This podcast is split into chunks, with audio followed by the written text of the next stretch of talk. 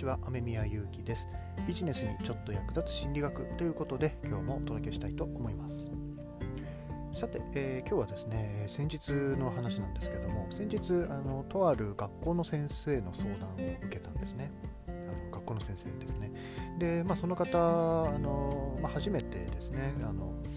まあ、いわゆるあの特別支援学級昔で言うとね特殊学級なんて言い方しましたけど、まあ、今はね特別支援学級っていう言い方をするんですがそういう、まあ、ちょっとね発達に凸凹のあるお子さんとか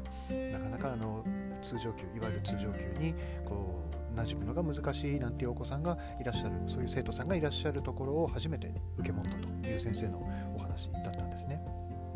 でそちらの学校でですねこう毎日こう提出しなきゃいけないものがあるとなんか今日記みたいなのを書くんですね交換日記みたいな感じでこう日々あったことをこう生徒さんが書いて学校に出してで先生がそれを見てコメントしてっていうのを毎日やるんですねうちの子もやってるんですけどこれって地域によるのかな？私の地元は今住んでる、うん、福島県じゃないんですけど私の地元の時はなかったんですが時代なのかな？まあいいか。あのすいません。えー、まあ、そういうなんか交換日記みたいなのがあるんですけど、その先生曰く、まあ、ある特定の生徒さんがそれを出さないんだと。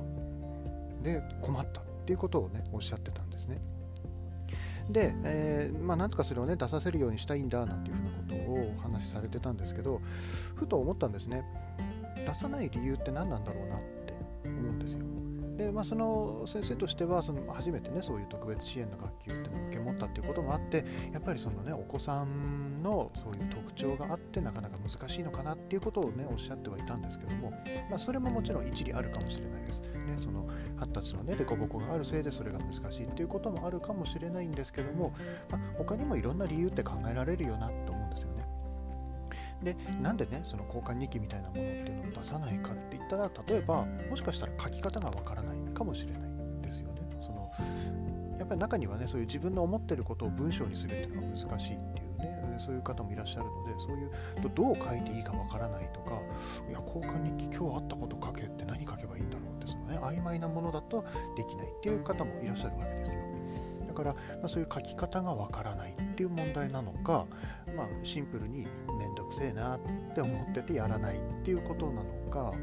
あるいはこうね家に帰るとなんか他に楽しいことがあるからそっちに気持ちがいってしまってやらないっていうことなのか、あるいはまあその、ま、もしかすると先生に対して反抗的な気持ちでいるからなんか言われたのうぜえなということで生徒さんがやってないかもしれないんですよね。いろんな理由って考えられるんですよで、まあ、それをねこうまあ多分ね前のあのどっかの放送でももしかしたらお話ししたかもしれないんですけどその人の問題にしてしまうのがま根本的な貴族の誤りっていうところでね、まあ、ま、いろんな状況があるのにその人がこうだからやらないとかその人がこうだからできないみたいな感じでその人がっていうふうにね人のことに原因を持っててしまうっていうことがあります。で、まあ、ちょっとね、まあ、今日お伝えしたかったのはそれも一つなんですけどもう一つあってそのやる気が起きないっていう理由ってこれもやっぱりいろいろあるんだろうなと思うんですよ。でその中でも先ほどもね申し上げた通りそのやり方がわからないって実は結構あるんじゃないかなと思うんですよ。これ私自身の経験でもそうなんですけどやっぱりやり方がわからないなってちょっと調べなきゃなって思うと、ちょっと後でにしちゃおうかなみたいな感じで、ねまあ、ちょっと後でにしちゃおうかなぐらいだったらいいんですけどあめんどくさいなってなっちゃうんですよやり方がわからないと。ねだからやり方がわからないからこう手が出しづらくってだからあ、まあ、先延ばしにしちゃうでそれが、まあ、いわゆるやる気が起きないみたいに表現されてしまうってことも結構あるんじゃないかなと思うんですよね。どうでしょうねあのあなたはこれ聞いてくださっってって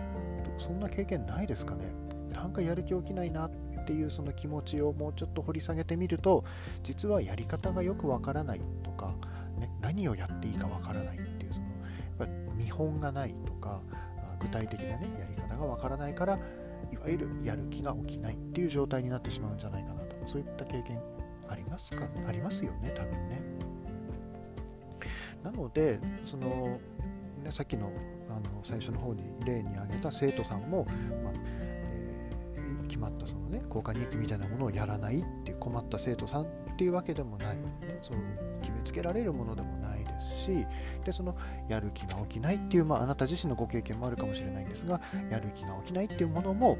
その気持ちの問題だけでもないっていうところでねやっぱりね、